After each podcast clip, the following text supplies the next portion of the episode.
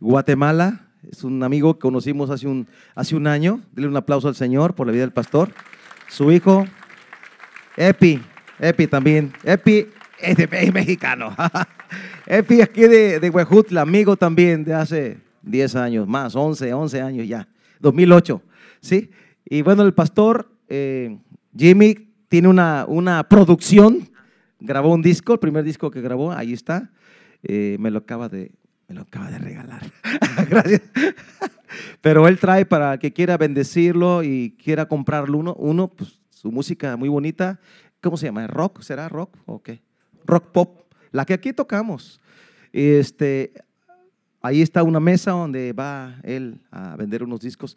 Y bueno, ahorita el pastor va a predicar eh, vamos a hacer así, mire, vamos a, va a tomar un tiempo de compartir la palabra y son las 6.30, digamos unos 50 minutos, una hora, cortamos, eh, no hicimos café, tenemos unos refrescos ahí abajo, lo vamos a traer arriba, café y galletas, algo rápido y continuamos para que sean dos, dos pláticas y le saquemos jugo a este tiempo. ¿Está bien, pastor? Disculpe que me aproveche.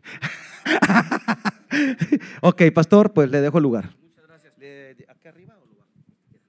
Como usted, usted manda. Como usted quiera. Bueno, gracias. muy lejos, lo bajamos. Mm, bueno, está bien, aquí estoy bien.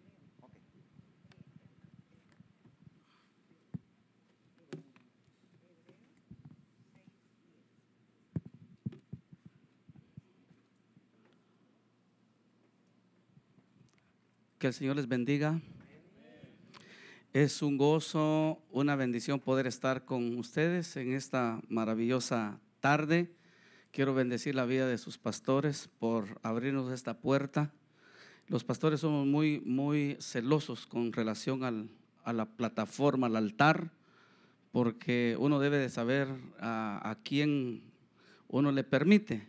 Y la verdad que cuando se abre una puerta, para nosotros es una, una bendición. Mi nombre es Noé Cinto, soy pastor de la Iglesia Cristo de Poder en Guatemala. Iniciamos nuestro ministerio en el 2007. Eh, Dios nos ha permitido tener eh, pues ya la iglesia central. Hemos abierto tres iglesias más en, en Guatemala. Eh, hace 10 años el Señor nos envió a México sin saber a dónde veníamos. Manejé 30 horas y era porque Dios me envió a orar por un varón y su familia que iban a abrir una iglesia. Y me refiero al pastor Epifanio.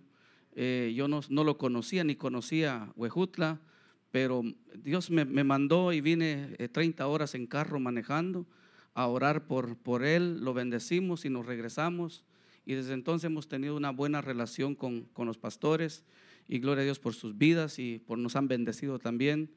Eh, mi esposa no me acompañó hoy. Normalmente siempre, siempre donde vamos, me acompaña mi esposa. Hoy no pudo salir, hemos viajado a muchos lugares, pero hoy no pudo venir porque tenemos una, dos hijos más aparte de, Jimmy. Bueno, eh, Jimmy es nuestro primer hijo. Él es músico, se ha dedicado a la música. Su primer disco, en el disco eh, tiene música con un pastor de Perú, eh, cantante también con el pastor Eric Porta en el mismo disco y con banda alternativa. Hay muchos proyectos más que Dios está levantando el ministerio de nuestro hijo Jimmy. Luego está mi hijo Tony, eh, él es eh, el encargado en la iglesia de todo lo que es el sonido, ingeniero en sonido. Y nuestra hija Yafi, que ella eh, es líder de 30 señoritas en danza. Entonces, rápidamente es el, ¿cómo se llama? Lo que Dios nos ha permitido hacer como familia. Así que les bendigo esta tarde en el nombre de Jesús. Voy a empezar porque yo creo que usted está como diciendo de, bueno, ¿qué, es lo que nos trae. Les traigo una palabra de parte de Dios para cada uno de ustedes. Voy a hablar de cinco características de un buen líder. Si usted anota, me parece bien. Y si no, pues le voy a pedir que usted me ponga su atención. Y para ello quiero basar este tema en el libro de Filipenses capítulo 2, verso 25. Filipenses capítulo 2, verso 25. Leemos en el nombre del Padre, del Hijo y del Espíritu Santo. Dice así, sin embargo también creí necesario enviaros a Epafrodito, mi hermano, colaborador y compañero de milicia y vuestro mensajero, y suministrador de mis necesidades. Amén. Normalmente, eh, cuando nosotros venimos a Jesús, traemos, traemos siempre ese anhelo de poder servir, de poder trabajar. Eh, y yo creo que Dios a usted aquí lo puso con un propósito. Usted está aquí por un propósito. Y el propósito de Dios en nosotros es que nosotros vayamos creciendo cada día en nuestra vida espiritual, en nuestro ministerio. Y yo le voy a decir algo, yo no soy de los que ando profetizando porque realmente yo, yo tengo mucho cuidado con la profecía. ¿Sí? Eh, yo estoy seguro que Dios me ha llamado a ser maestro, pastor, evangelista y posiblemente apóstol porque me ha permitido abrir algunas iglesias, pero profeta, yo siempre tengo mucho cuidado para hablar. Tengo que estar bien seguro que sea de Dios porque Realmente no podemos nosotros hablar algo que no viene de Dios. Pero yo le voy a decir algo y se lo voy a decir con humildad y con todo mi corazón. Ustedes van a cosas muy grandes. Y por eso Dios los está preparando a ustedes. Porque esta iglesia puedo sentir el espíritu. La Biblia dice que nuestro, nuestro espíritu da testimonio al espíritu y puedo sentir en mi espíritu que ustedes se están preparando para algo muy grande que va a venir sobre la iglesia, comunidad cristiana. Dele un aplauso al Señor por la iglesia, comunidad cristiana. ¿Sí? Y usted siéntase bendecido porque usted es parte de esta iglesia. El Señor pudo haber llamado a su vecino, pudo haber llamado a un familiar suyo a este ministerio, pero usted halló gracia delante de Dios y por esa razón usted está en este lugar. Por eso Dios lo está preparando para cosas grandes. Usted tiene un propósito para cosas grandes. Diga, yo tengo un llamado para cosas grandes. Porque el Dios que nosotros servimos y predicamos no es un Dios pequeño, no es un diosito como muchos dicen. Ya, el hombre es el que limita a Dios. El hombre es el que dice, ay, mi carrito, mi diosito, mi mujercita. Y todo es en miniatura. No, nuestro Dios es grande. Él hizo los cielos y la tierra. Él es omnisciente. Él todo lo sabe. Él es omnipresente. Está aquí, está en la China, en África, en todo el universo. Y es omnipotente. Él puede hacer lo que para el hombre es imposible. Para Dios todo es posible. Y Dios está viendo en usted un potencial tremendo. Dios está viendo en usted algo sobrenatural. Más allá de lo que su familia pudo ver de lo que sus papás pudieron ver. Y esa es la razón por la que yo le quiero hablar a usted de cinco características que usted necesita saber para que usted pueda llegar a alcanzar esas bendiciones que Dios tiene preparados para su vida. El apóstol Pablo tuvo varias ayudas en su ministerio. Pero algunas ayudas no fueron muy buenas, algunas ayudas fueron malas. Siempre en el ministerio vamos a tener hombres y mujeres que tienen que, inmediatamente se impregna la, la fe de sus pastores. Inmediatamente toman la visión de sus pastores. Pero también dentro del ministerio nos vamos a encontrar con personas negativas, con personas que no apoyan, con personas que critican todo lo que hace el pastor, con personas que hablan de la esposa del pastor, de los hijos del pastor, con personas que no tienen su mirada en lo espiritual, sino en lo material. Y eso no pasa solamente en una iglesia, eso viene desde los tiempos pasados, desde, desde que el apóstol Pablo anduvo eh, en su ministerio, él habla de algunas ayudas malas ¿Ya? El Señor Jesús pasó toda la noche orando para llamar a doce y entre los doce se le coló Judas. Si al Señor se le pasó, hay, hay, hay personas que dicen, pastor, pero si usted fuera, fuera eh, tan espiritual como pastor, ¿por qué usted no se da cuenta que el hermano anda mal? No, yo soy pastor, no soy adivino. ¿Ya? Yo no, o sea, no crea que porque nosotros somos pastores, nosotros tenemos que saber la vida de cada uno. Entonces, entonces, ¿en dónde estaría Dios aquí? Nosotros somos limitados, alcanzamos a ver ciertas cosas, enseñamos la palabra, pero el que conoce a cada uno de nosotros es Dios. Él es el que sabe cómo está usted.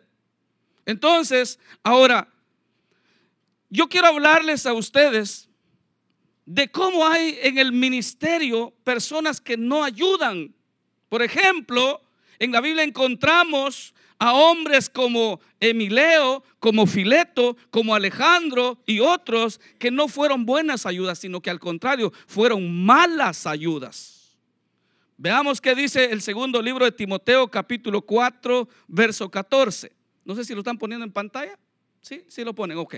Entonces, así yo voy eh, eh, leyendo rápidamente. Dice segundo libro de Timoteo o segunda de Timoteo, segunda carta de Timoteo 4:14, dice, Alejandro el caldelero me ha causado muchos, muchos qué? Muchos males. Fíjese, era un era un líder, era un, un, discípulo, era un servidor, era alguien que estaba cerca de Pablo y él le dice a Timoteo, Alejandro, el calderero me ha causado muchos males. Ahora, aquí viene, la, aquí viene el, el, punto más tremendo de todo, de todo esto y él dice, el Señor le pague conforme a sus hechos. El verso 15 dice, guárdate tú también de él. Aló, alguien está todavía acá.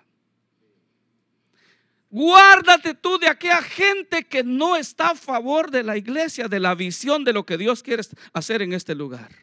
Tú no te puedes contaminar con gente negativa. Tú no te puedes contaminar con gente que, que, no está viendo lo que tus pastores están viendo. Gente que no está de acuerdo con el llamado de Dios hacia tus pastores. E, este hombre llamado Alejandro dice que le había causado en vez de bienes muchos males. Ahora, Fíjese lo que, lo que dice la Biblia. Guárdate tú también de él, pues en gran manera se ha opuesto a nuestras palabras.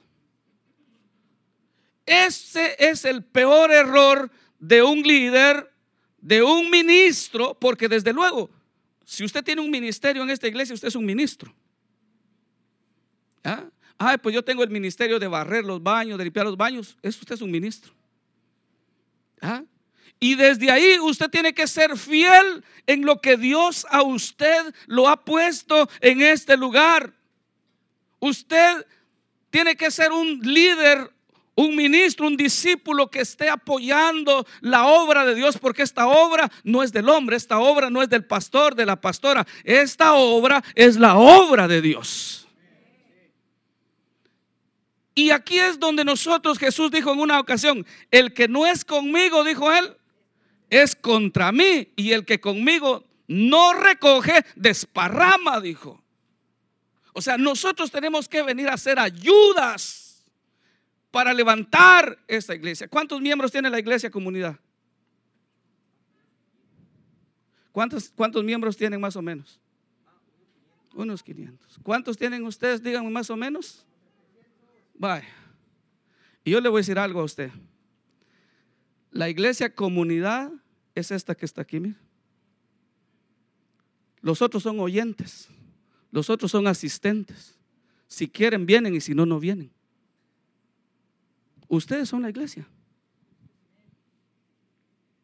La gente que no tiene compromiso, si hoy va a jugar el América con el Guadalajara, se queda viendo el partido porque no tiene compromiso. Vea la diferencia. Uno dice, ah, la iglesia sí. La iglesia se ve muchísima gente, pero entre todos esos, aquí la iglesia son ustedes. Los comprometidos es la iglesia. Por eso ustedes deben de ser un ejemplo para aquellas personas que están viniendo, un ejemplo de fidelidad, de obediencia, de amor a la obra y de que nosotros podamos, eh, eh, como dijo Pablo, lo que has oído de mí ante muchos, esto enseña a hombres fieles e idóneos para que le enseñen también a otros. Ahora, hay gente que, estamos hablando de Alejandro, que él se oponía que él no, no apoyaba. ¿Qué dice Primera de Timoteo 1.19? Primera de Timoteo 1.19 dice, manteniendo la fe y la buena conciencia, desechando la cual naufragaron en cuanto a la fe algunos, de los cuales son, aquí, aquí, aquí menciona otros dos discípulos malos Emineo y Alejandro. También está Fileto, a quienes dice, entregué a Satanás para que aprendan a no blasfemar. Bendito el Señor. Como dijo un pastor, está cardíaco. ¿En serio? Fíjese lo que a veces nosotros, nosotros hermanos, eh, eh, no nos damos cuenta que nosotros debemos de, entender que estamos aquí como una ayuda al ministerio. Alguien que se opone a, la palabra, al ministerio, a la visión, es como aquella persona que quiera romper esa columna con su frente. Primero se va a romper la frente y la columna no se va a romper, porque esta obra es la obra de Dios. Y si usted vino a esta iglesia es porque usted viene a dar, a trabajar, a apoyar, a amar para que esta obra pueda ser una iglesia grande en este lugar de Altamira. Y usted va a ver que esta iglesia se va a oír por todos estos lugares y aún fuera de México. Porque esa es la voluntad de Dios, el reino de Dios. Pero para eso nosotros tenemos que prepararnos. Ahora, si nosotros vemos a Emineo y Alejandro, Pablo dice, ya se los entregué a Satanás. Eso está complicado, hermanos, porque imagínense qué manera. Y a veces los, los líderes, hermanos, se, molestan porque el pastor los corrige. Ay, ya, mejor me de la iglesia porque aquí como regañan. El que te ama te corrige. Papá que ama corrige a sus hijos. ¿Ya? Cada vez que tú ves a una persona aquí en el altar, ya sea un predicador, un ministro de alabanza, y tú dices, ¡ala, qué bonito! Yo quisiera un día cantar así, predicar así. Acércate a ese hombre, a esa mujer, a ese que está ahí. ¿Qué ha pagado? ¿Qué precio ha pagado para estar donde está? Muchas veces solo, solo criticamos, muchas veces solo juzgamos, muchas veces no nos damos cuenta que nosotros, hermanos, debemos de ser ayuda, de ser apoyo no estar en contra como estos hombres, como Alejandro, como e-, Emileo, Fileto, que dice que se oponían a lo que Pablo hablaba. Y entonces llegó un momento en que Pablo se molestó y dijo, ya se los entregué a Satanás. Y eso es más complicado aún todavía. Entonces, pero también Pablo tuvo buenas ayudas ministeriales. También hubieron hombres que fueron excelentes colaboradores. Entre ellos está Timoteo, Filimón, Tito, que también fueron apoyo en su ministerio. Pero sobresale uno.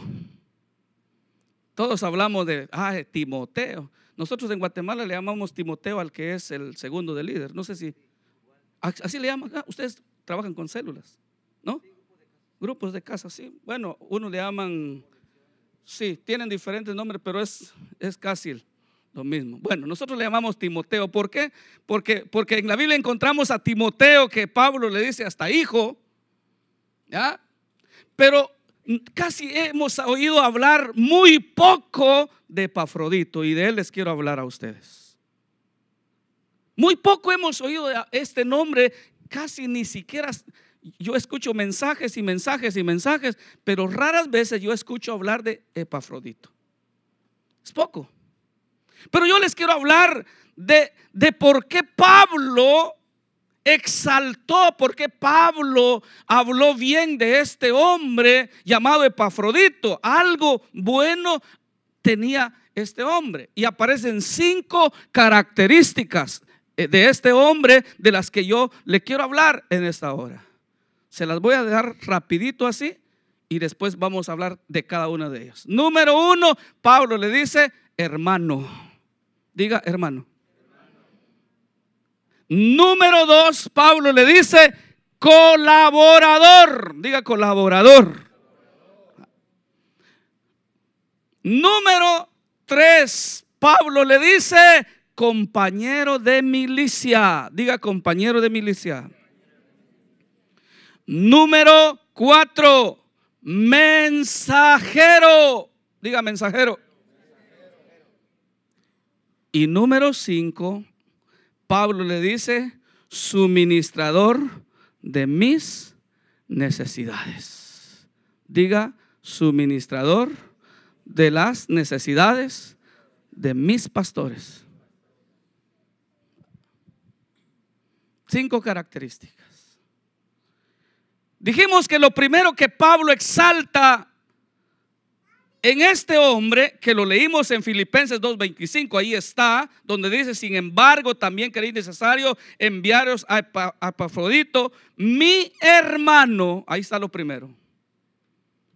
La primera característica de un líder, la primera característica de, de un hombre o mujer que tiene ministerio es la característica de fidelidad. ¿Puedo escuchar un amén? Hoy en día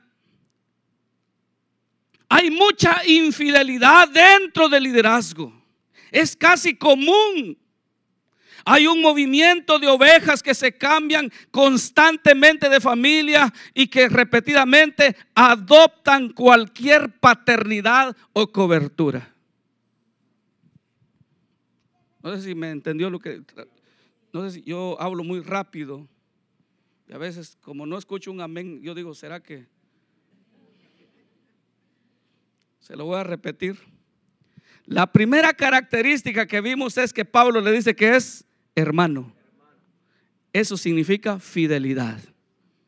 Porque hay en nuestros días mucha infidelidad dentro del liderazgo, dentro de la iglesia. Y muchas veces los líderes, hermanos, eh, inconformes, se van de un lugar a otro, se cambian constantemente y adoptan cualquier paternidad o cobertura. Pasan muchas cosas. Ahora, un hermano es alguien que va Va a ser tu hermano aquí y va a ser tu hermano en Estados Unidos, va a ser tu hermano en la China, va a ser tu hermano donde vaya. Eso jamás dejará de ser. Es tu hermano y lo vas a ayudar antes que a un amigo. Vas a ayudar a tu hermano. Antes de ayudar a alguien más, vas a apoyar a tu hermano. Esa es la razón porque dentro del liderazgo debe de haber una unidad de amor, de apoyo, de comprensión, no de señalamiento, no de juzgar, no de maltratar. No, esa es la costumbre del mundo. Pero nosotros en Cristo somos nuevas criaturas y el amor de Dios está dentro de nosotros hacia aquellas personas que están pasando por una necesidad. Entonces, ¿qué dice Proverbios 17, 17? En todo tiempo ama el amigo y es como un hermano en tiempo de angustia. Yo no sé, pero en mi caso, yo tengo, yo, yo soy el mayor de tres hermanos. Tengo un hermano en Estados Unidos y tengo un hermano en Guatemala. Pero, el, pero nosotros somos muy unidos. Mi hermano, el que está en Estados Unidos, dice, ahí está el carro, te mandé un carro, úsalo, ponlo a tu nombre. Me mandó cinco carros. Llegó un momento que tenía cinco. ¿Ya? Dice, ahí te mando mi dinero ahí. Y lo que me puse a hacer mejor fue construirle algo a él. Porque somos así. Yo no sé si todas las familias son así, pero por lo menos bíblicamente entre hermanos nos deberíamos de llevar bien, ¿no? Y si ese no es el caso en lo, en lo, en lo natural, por lo menos en lo espiritual, nosotros nos deberíamos de llevar bien. ¿Por qué? Porque somos hermanos en un mismo ministerio. Dios lo puso a usted acá. Yo no estoy, yo no estoy en contra. Está bien que tú vayas, ah, vamos a una actividad, tus pastores lo promovieron, está bien, vamos, vamos porque ellos te están promoviendo. Pero tú no puedes estar de aquí para allá, de allá para acá. Tú tienes que apoyar a tus hermanos en todo lo que se haga. Eso, eso dice en el ministerio, en los proyectos que hay dentro de la iglesia. Yo creo que toda iglesia tiene proyectos. Y aquí en esta iglesia creo que hay proyectos. Entonces, para eso nosotros tenemos que entender este, este principio. Ser un hermano significa estar ahí en los momentos más difíciles. Si usted tiene un hermano en la cárcel, ¿qué hace? Lo visita. Si tiene un hermano en el hospital, lo visita. Porque es su hermano. Ahora, ¿cuántos enfermos hay en, el hospital? Hay muchísimos. ¿Y usted por qué no va? Porque ni es su amigo ni es su hermano. Pero si es su hermano, usted está pendiente de él o de ella. En la cárcel hay mucha gente, pero ¿usted por qué no va? Porque ni son sus amigos, quizás ni son sus hermanos, no son su familia. Pero si fueran su hermano, usted lo visita. Entonces, dentro de la iglesia, por supuesto, por eso nos llamamos hermanos. Y como hermanos debemos de tener la misma visión que hay en la casa de trabajar a favor del reino. Por eso le hablé de los que de los que estaban en contra de Pablo. Alejandro, Emilio y Fileto. Pero estoy hablando de hombres que fueron como Tito, Filimón, Timoteo y Epafrodito. ¿Ya? Pablo resalta la actitud de Epafrodito y dice, es que este hombre, dice, es como mi hermano.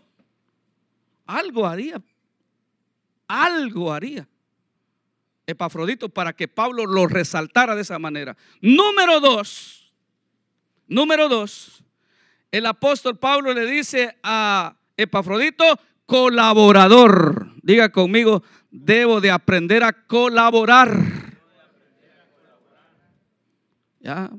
Porque a veces hay muchas ovejas dentro de la iglesia, pero en vez, en vez de dar lana, dan lata.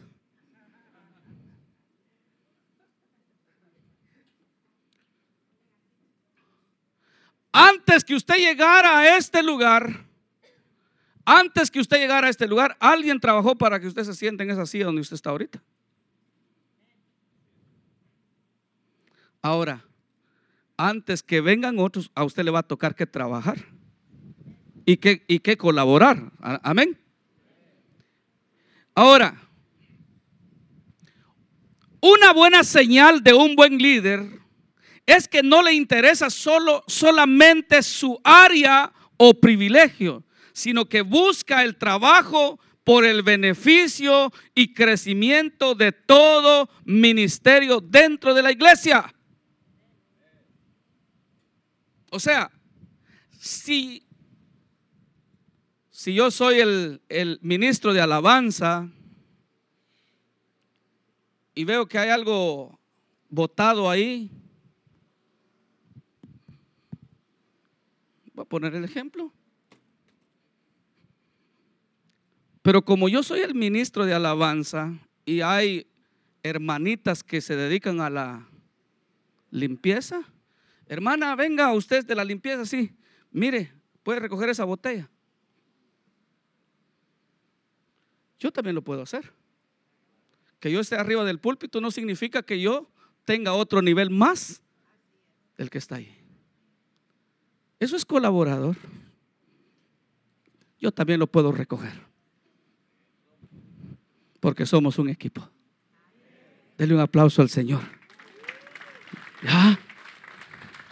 Eso es colaborar porque estamos colaborando para la misma casa. ¿Ya? ¿Esta es su casa? ¿Esta es su casa? ¿O no se identifica usted con esta casa?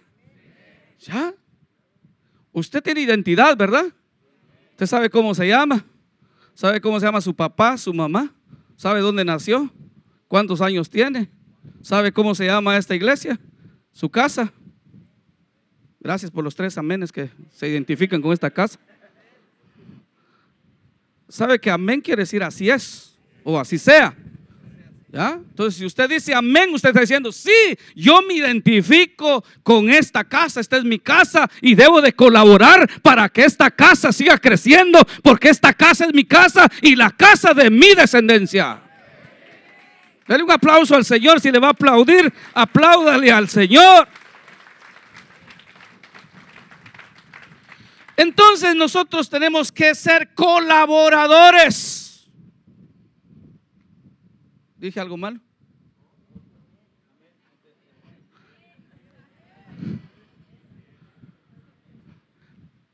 Debemos de ser colaboradores.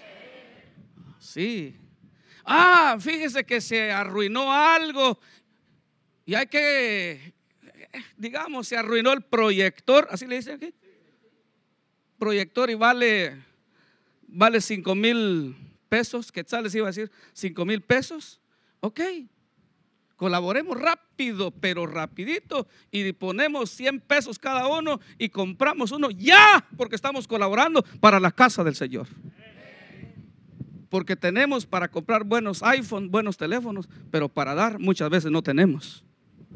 Perdonen hermanos si ya no me vuelven a invitar, pero...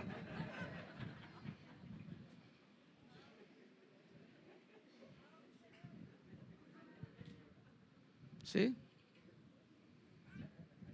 Tenemos para todo menos para colaborar para la casa del Señor. Ah, pero queremos Clima, ah, eh, es que confunden, ah, en Guatemala le llaman aire acondicionado, ¿sí? no, no les conocemos por clima. Ah, pero queremos clima porque mucho calor. ¿Ah? Pero no colaboramos. Hermanos, se arruinó el clima. Hay que ver al pastor cómo sale. Si tú no te identificas con estas cinco características de las cuales yo estoy hablando esta tarde, lastimosamente te falta, hermano. ¿Qué pasó?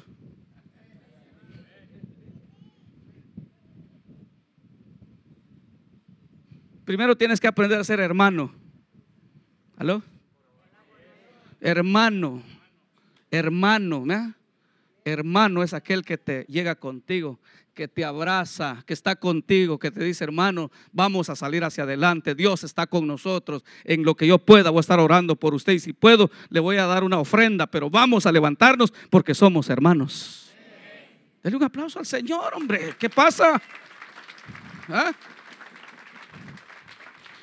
Vamos a colaborar porque, porque pues Dios dice que da semilla al que siembra. ¿Ah? Pero ¿Cómo vamos a ver crecer esta iglesia, esta obra? Hermanos, si nosotros no colaboramos, si nosotros no... Dice Filimón 1.23, te saluda Epafras, mi compañero de prisiones por Cristo Jesús. Fíjese usted. Dice también Aristarco, Demas y Lucas, mis colaboradores. Ahí está. Así como hay gente que no le gusta trabajar, que se opone a la visión de los pastores, hay gente que ama a esta iglesia. Gracias por los amenes que... Lamentablemente nos encontramos con gente, hermanos, que, bueno, aquí no hay. Yo pongo el ejemplo de las hormigas. No sé si usted ha tenido el tiempo para poder ver y de repente usted ve a las hormigas jalando un gran gusano y van jalando y van jalando y ahí van a todo alrededor unas y otras van encima.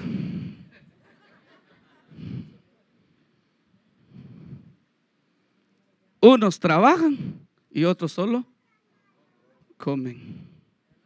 Pero usted no es de los que solo comen, usted trabaja, por eso es que come.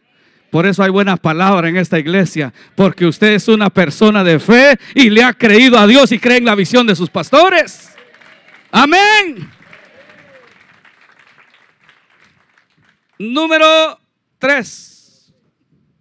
Por el tiempo, voy a ir así un poquito tratando de, de que vayamos terminando a la hora. Compañero de milicia. Una de las bases de todo ministerio es la oración. Diga oración. Intercesión y guerra espiritual. Escuche, un buen liderazgo siempre tendrá un altar donde cambia la atmósfera y mantiene protegido al ministro, compañero de guerra. No es que solamente deje solo a su pastor, es que guerree junto con su pastor. Por eso Pablo dice, le dice a Epafrodito, eres mi hermano, eres mi colaborador y ahora le dice, compañero de milicia, hermano. Compañero de milicia. Mire, cuando el, pastor, Dios le dice, Dios le habla al, al pastor. O Dios le habla a los pastores. ¿Ya? ¿Usted cree que Dios le habla a sus pastores? Ah, entonces, por favor, dígame un amén. Porque a veces creemos más en otro ministerio. Hay gente que en vez de diezmar aquí, diezma en la televisión, hermano. Qué barbaridad. Toda aquella persona que no diezma en su iglesia, no cree en el ministerio de su pastor. Entonces mejor busque allá donde diezma, la televisión o la radio. ¿Ya? Porque si usted compra hamburguesa en, come hamburguesa en Burger King, ¿dónde paga? Pero también McDonald's vende hamburguesa. Pero se ve feo que usted come en Burger King y vaya a pagar a McDonald's. ¿Dónde come usted? Esta casa. Honra esta casa. Ame esta casa. Trabaje por esta casa. De todo por esta casa. Porque esta casa, este ministerio, es el futuro de sus hijos, de sus nietos. Por eso debe trabajar con amor a favor de la visión que sus pastores tienen en esta casa. No podemos nosotros, hermanos, dejar que otro lo haga.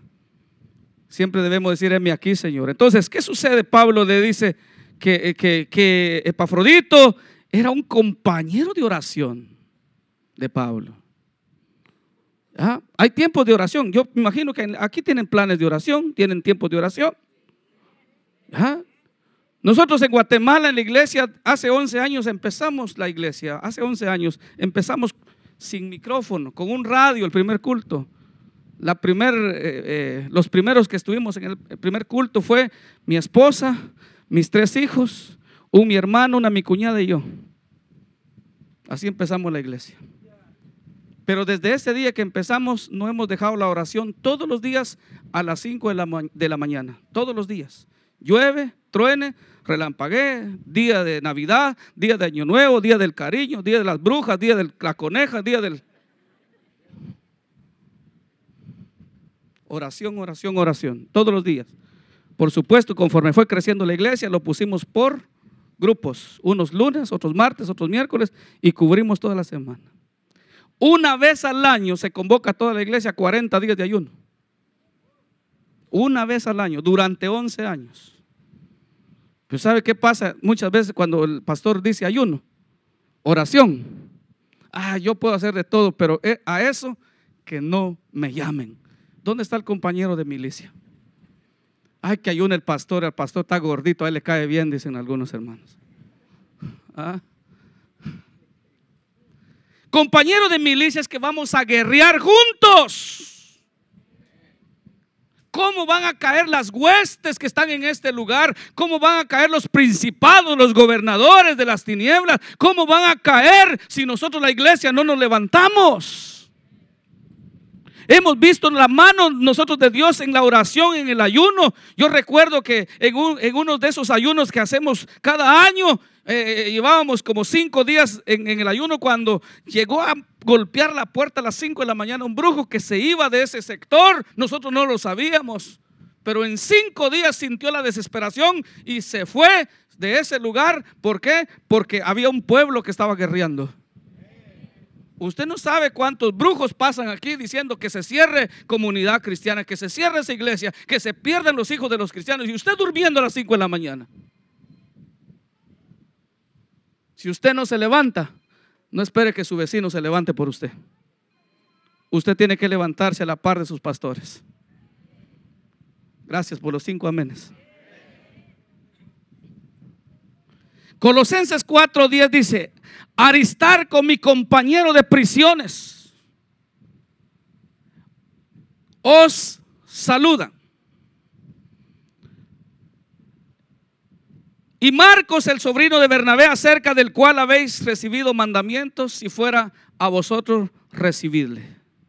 Nosotros vemos entonces que un buen líder está en las buenas, está en las malas, está cuando dan comida como cuando no dan, está en el ayuno como cuando también hay tiempos especiales, tiempos de celebración, pero en todo tiempo nosotros debemos de estar haciendo guerra a la par del hombre, de la familia de Dios que Dios ha puesto en este lugar.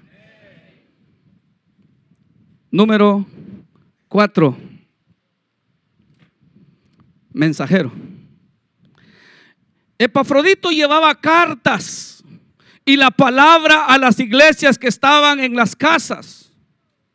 Una verdadera ayuda expande el reino de Dios fuera de la iglesia.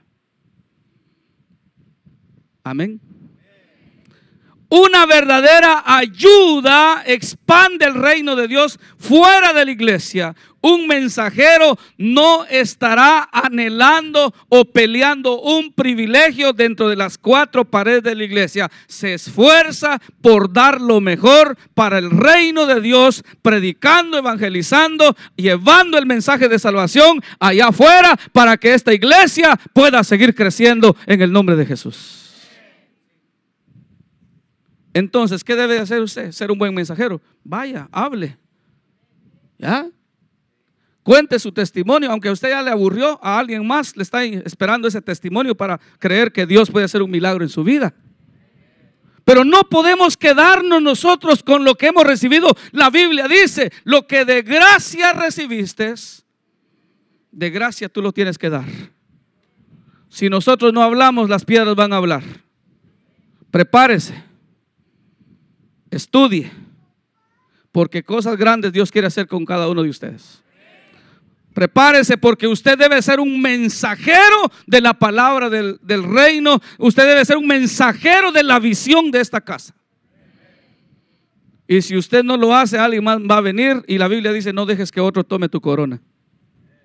¿Ah? Usted fue el llamado.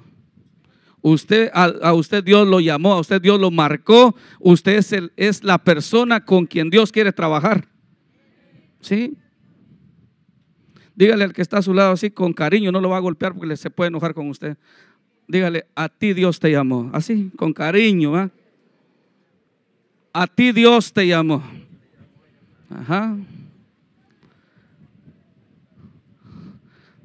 Así que dile, vale más que cumplas. y si a usted se lo dijeron, usted también dígale a, a ti también. Un mensajero es aquel que lleva la palabra, que está inquieto. Vamos a ir a evangelizar, vamos a ir a hablar, eh, vamos a ir a tocar las casas, invitar, hacer eventos. Pastor, ¿cuándo va a haber otro evento? El que pasó fue bueno y estamos contentos, pero viene algo más bueno porque dice que la senda del justo es como la luz de la aurora que va de aumento en aumento hasta que el día es perfecto. Dios te quiere llevar a otro nivel de fe, a otro nivel espiritual, porque ese es el propósito de Dios para su pueblo, para sus hijos. Y número 5. Suministrador de mis necesidades. Todo líder o ayuda debe de estar solvente económicamente con el Señor primero. Gracias por los dos amenes. Se lo voy a repetir porque cuando toco el último, algunos, no aquí, pero en otras iglesias, como que no, no, no oyen muy bien esta palabra. Suministrador de mis necesidades, dijo Pablo. Todo líder o ayuda debe de estar solvente económicamente con el Señor. Porque muchas ayudas están en privilegios y en altares sin diezmar o aportar para el ministerio donde se están alimentando. Cuando se toca este tema, dijo, Jesús, nadie es profeta en su propia tierra. Y si el pastor lo predica, dice, por mí lo está diciendo, gracias a Dios que yo no conozco a ninguno de ustedes.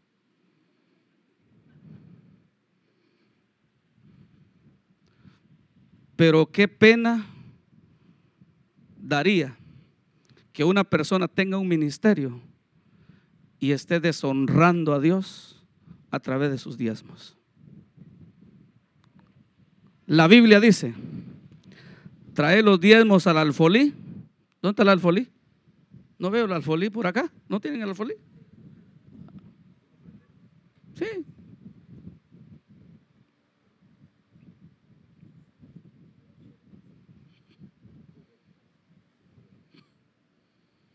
Gracias. La Biblia dice, trae los diezmos al alfolí. Ayúdeme. Y, y habrá alimento en mi casa, no en la suya. Porque muchos dicen eso. Ay, voy a los diezmos para que no. Escuche, el- escuche lo que dice la Biblia en Malaquías. Trae los diezmos al alfolí, lugar del semillero, y habrá alimento en mi casa, dice el Señor Jehová de los ejércitos. ¿Ustedes aman a sus pastores? Gracias por los 20 amenes. ¿Ya? La Biblia dice, es que lo que yo le voy a decir es bíblico. La Biblia dice, el que no provee para su casa es peor que un impío. Y ha negado la fe. Gracias. Lo bueno que estoy en una iglesia donde conocen y saben la palabra de Dios. Eso dice mucho de sus pastores. ¿Ya? Ahora, ¿qué sucede cuando la gente viene a alimentarse la palabra pero no da? Entonces el pastor dice, bueno, yo tengo que proveerle a mi familia porque si no yo soy peor que un impío. Entonces él viene y se va a trabajar y dice, voy a pedir trabajo ahí en la, en la, esa empresa que saca petróleo, ¿no? Pemex. Y le dicen, hay trabajo, pero usted tiene que trabajar hasta las 6 de la tarde todos los días. Le vamos a pagar bien, pero hasta las 6. ¿Usted cree que su pastor o su pastora tiene tiempo para prepararse un mensaje bueno para el día domingo? Yo como pastor se lo voy a decir. Y aquí está mi hijo presente. Yo me duermo una, dos de la mañana preparando el mensaje que vamos a compartir el día domingo. Y eso le pasa a todos los pastores. Por supuesto, a los pastores que aman la iglesia, que aman las almas. ¿Ya? Que quieren que las ovejas estén bien alimentadas.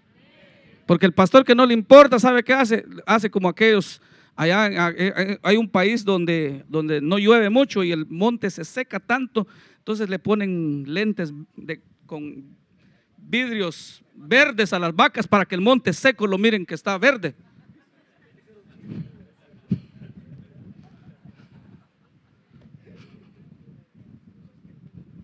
¿Ya? Ahora, su pastor se preocupa por darle un buen alimento, porque eso dice la Biblia. Traigan ustedes los diezmos al alfolí y habrá alimento en mi casa, que esta es la casa de Dios. Y usted será alimentado con buena palabra. Sus hijos van a ser alimentados con buena palabra. La gente que venga va a recibir buena palabra. Y van a decir, hay que ir a esa iglesia, comunidad, porque en esa iglesia dan buena palabra. Nadie se va a querer ir de esta casa, porque en esta casa habrá alimento de parte de Dios para sus vidas. Pero si usted no da, ese es el problema. Por eso, ¿cuántos ministros, cuánta gente vive en escasez? ¿Cuánta gente vive, hermanos, que no sabe ni qué, hace su dinero? ¿Por qué? Porque no sabe qué es honrar a Dios. Y hay quienes, mire, hay otros que tienen un mal principio. Yo he visto mucha gente que agarra y dice, agarra un sobre y dice, ay, voy a poner 100 pesos, ese es mi diezmo. ¿Quiere engañar a Dios? No. Mejor ponga que es ofrenda y no esté tratando de engañar a Dios. O hay gente que dice, ay, le voy a invitar a comer al pastor allá a Chachalacos. Camarones, jaivas y todo eso. Y ahí está el diezmo. ¿Quién te dijo a ti que tú tenías que decidir qué vas a hacer con el diezmo?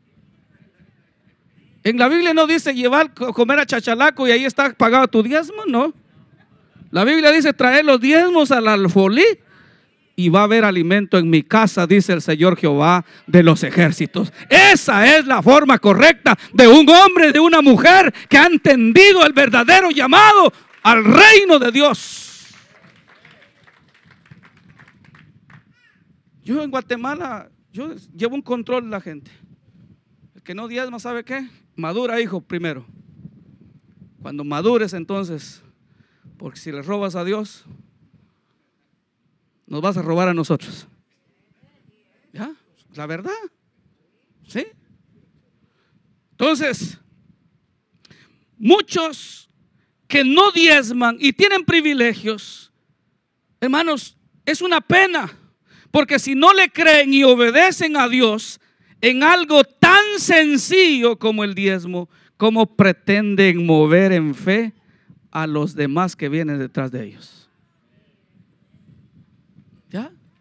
¿Cómo yo le puedo hablar a usted de un Dios de milagros, de un Dios que sana, de un Dios que... Hermano, si yo no creo ni en lo más mínimo, hermano, de que es traer honra al altar del Señor, que es honrar al hombre de Dios. Los hijos deberían de sentirse, mire, yo le voy a decir, en una, usted en una casa, por ejemplo, en una casa, si el papá le va bien, a los hijos le va bien. Imagínense que en una casa, pues, el papá tiene un carrito de los años 80 que hay que empujarlo para que arranque y con esos calores que hacen por acá. ¿Ah? Pero si el papá tiene un carro del año, los hijos van hasta con clima. Yo cuando me convertí a Cristo siempre dije, yo siempre dije esto, yo quiero que mi pastor tenga la mejor casa, el mejor carro, que le vaya bien para que así a mí también me vaya bien. ¿Sí? ¿Sí? ¿Usted cree que el dueño de los hijos del dueño de, Walmart andan ellos mal vestidos, mal calzados, mal con carros viejos, no.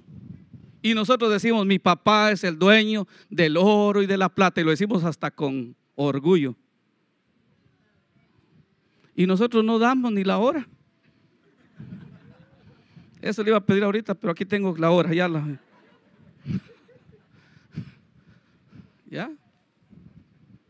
Entonces, algo importante, pero como tengo, tengo hoy todavía otra conferencia, tengo mañana con ustedes. Estuve 14 días con el pastor eh, Epifanio en Huejutla.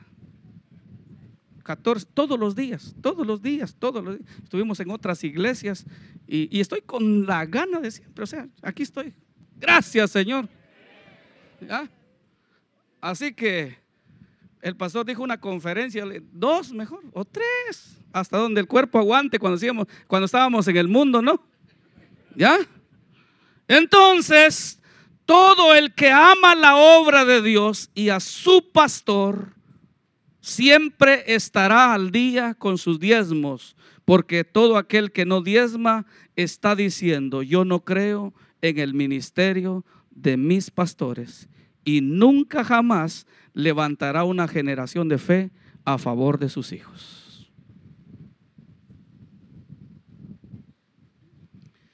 A los dos meses de convertido, yo me convertí hace 19 años al Evangelio. A los dos meses de convertido, a mí nadie me enseñó a, decir, usted tiene que diezmar.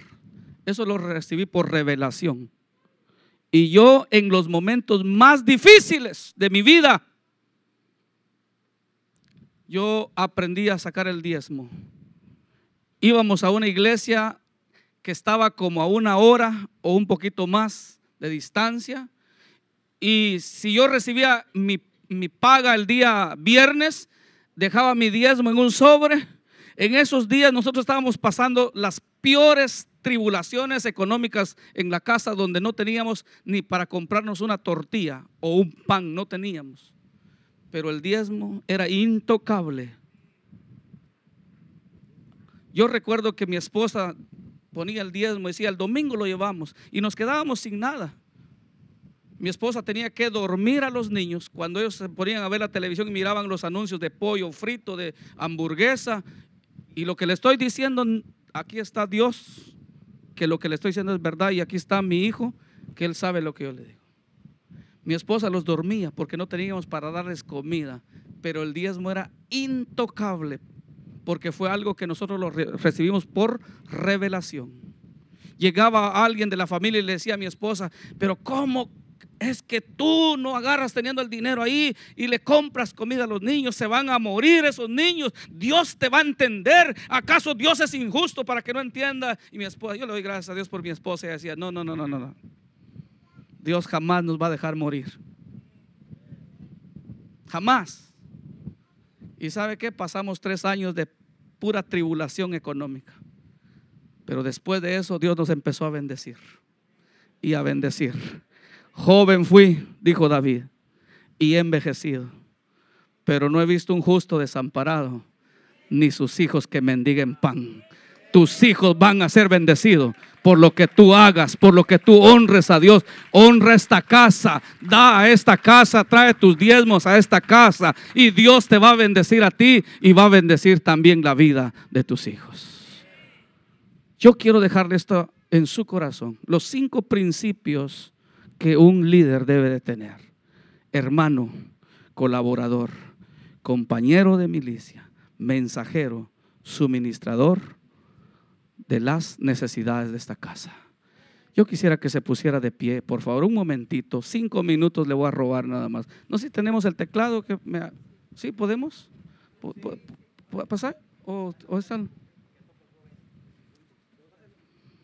Yo quiero que todos acá, por favor, podamos entender que la palabra dice que redarguye, instruye, corrige, a fin que el hombre de Dios o la mujer de Dios sea enteramente preparado para toda buena obra. Usted no está aquí por casualidad. Dios es un Dios que nos da oportunidades. Y si usted no ha sido un hermano, porque muchas veces dentro de la misma iglesia no se llevan.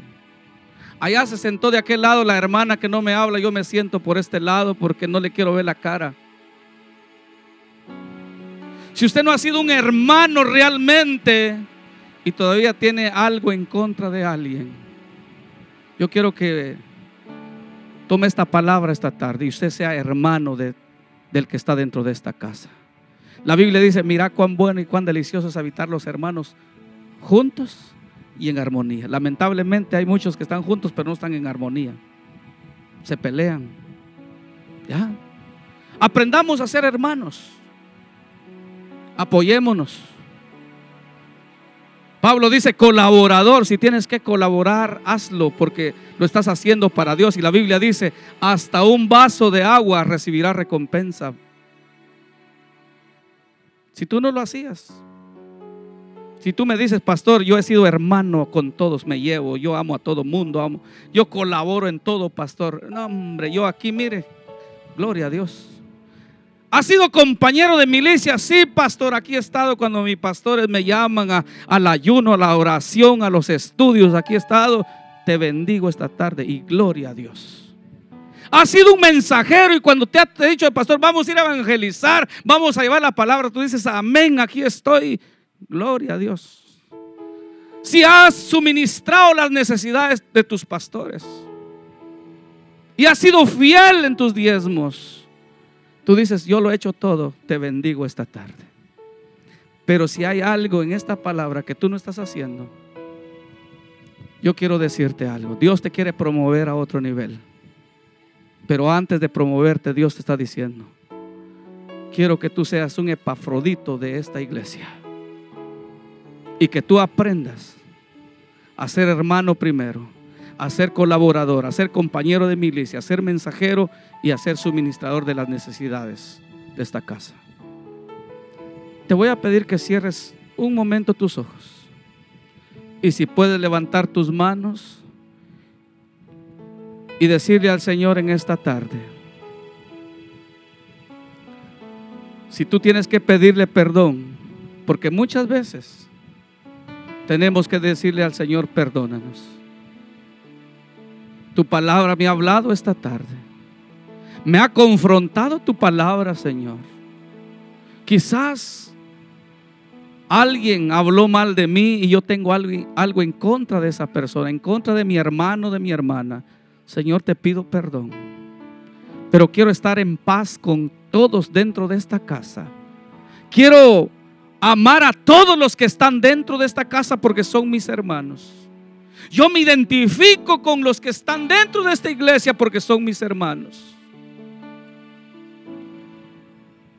Te pido perdón si no he sido un colaborador cuando han habido necesidades. Te pido que me perdones, Señor. Porque muchas veces han habido necesidades en esta casa donde 10 apoyan y quizás el más, de del 40 o del 50% dicen yo no tengo, yo no puedo dar. Y muchas veces tú has Tú has tenido la oportunidad de poder colaborar. Esta tarde, yo quiero que ahí donde tú estás le digas al Señor, Señor, primero te quiero pedir perdón. Yo quiero crecer en mi ministerio. Yo quiero ver cosas grandes, Señor, en mi vida y también en la vida de mis hijos.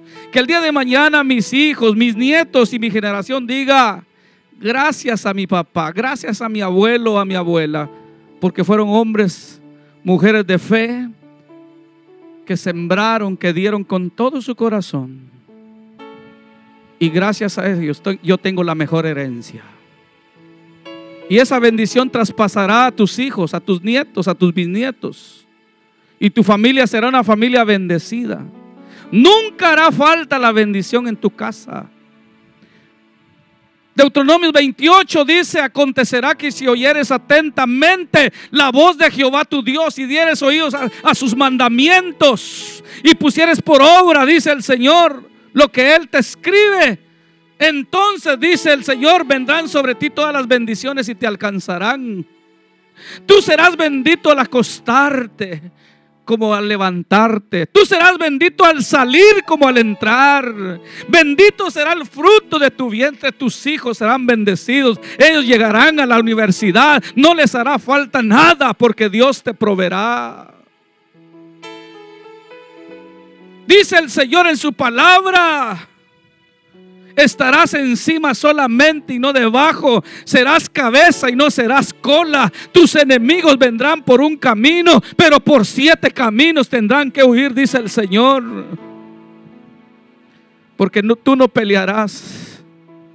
Éxodo 14, 14 dice, ustedes estarán tranquilos, dice el Señor. Yo pelearé por ustedes. Si alguien te ha hecho algo, perdónale. Porque muchas veces te han criticado injustamente. Porque muchas veces han hablado mal de ti injustamente, pero tienes que aprender a perdonar. Esta tarde el Señor quiere promoverte a otro nivel espiritual. Esta tarde el Señor está llamando a hombres y a mujeres como David cuando estaba allá detrás de las ovejas. Nadie creía en él pero Dios ya lo estaba viendo. Tú eres un David esta tarde. Dios te va a levantar. Veo acá hombres y mujeres que Dios los está levantando de una manera grande y sobrenatural. Hombres y mujeres que Dios los va a empezar a levantar. Veo hombres y mujeres que Dios los va a sacar a otras naciones. Jóvenes, jóvenes, jóvenes, jóvenes. Para ustedes es esta palabra también. Dios va a empezar a levantar una generación en este lugar. Porque Dios te está preparando. Antes de que David llegara a ser el rey, Dios lo preparó enfrentando osos y leones. Nadie creía en él, ni sus hermanos creían en él. Pero Dios ya lo había visto como el futuro rey de Israel. Yo quiero que pongas tu mano sobre la persona que está cerca de ti. Pon tu mano sobre la persona. Pon tu mano sobre esa persona. Eso se llama unidad en el cuerpo de Cristo. Tu carga la vamos a compartir. Tus necesidades. Yo quiero ser tu hermano en los momentos difíciles. Cuenta conmigo cuando tú no puedas. Yo voy a estar ahí para apoyarte, para orar por ti. Yo quiero ser tu hermano en los momentos cuando tú necesites. Quiero orar por ti, quiero interceder por ti. Quiero colaborar, quiero hacer las cosas bien. Yo quiero honrar a Dios. Si he sido un egoísta, Señor, perdóname. Si yo he sido una persona que no me ha importado esta casa, perdóname, Dios. Ahora entiendo por qué me trajiste a este lugar. Si yo no estuviera en esta casa, Dios, yo creo que ya no estuviera vivo. Quizás ya me hubieras quitado la vida. Ya no estuviera, Señor. Pero tú me sacaste y me apartaste. Tú que estás ahí, que el Señor te dice, cuando tú me pediste que te sacara de ese problema, cuando tú me pediste que te sanara de esa enfermedad. Yo lo hice porque tengo un plan para tu vida. No te apartes. Han venido luchas a tu vida, sí. Han venido ataques a tu vida fuertes, sí. Pero el árbol que da más frutos es el árbol que más apedrean. Por eso te han criticado, por eso han hablado mal de ti, no porque tú seas una mala persona. El árbol que no tiene frutos nunca jamás recibirá una pedrada. Pero el árbol que da frutos, tú lo vas a ver abajo de ese árbol hay piedras, hay palos, hay de todo, porque recibe golpes por sus frutos. Tus frutos lo están viendo las demás personas. Tus frutos lo están viendo las demás personas. Pero Dios también está contigo. Tú no estás solo, tú estás, Dios está contigo. Ahí donde tú estás, dile al Señor gracias. Dale gracias al Señor con tus propias palabras. Háblale, al Señor, dile al Señor lo que tu corazón anhele. Háblale al Señor esta tarde. Tú sabes cómo hacerlo. Tú sabes cómo tocar el corazón de papá. Tú sabes cómo llegar al corazón del Padre. Él conoce tu corazón y Él sabe cuál es tu necesidad. La Biblia dice, deleítate en Jehová y Él concederá los anhelos de tu corazón. No te preocupes, Dios ya conoce qué es lo que tú necesitas. Se van a empezar a abrir puertas a favor de tu vida se van a empezar a abrir puertas a favor de tu vida, porque Dios está contigo. Padre, muchas gracias. En el nombre de Jesús. Amén y amén. Dele un aplauso al Señor. Creo que van a tener un receso, pastor.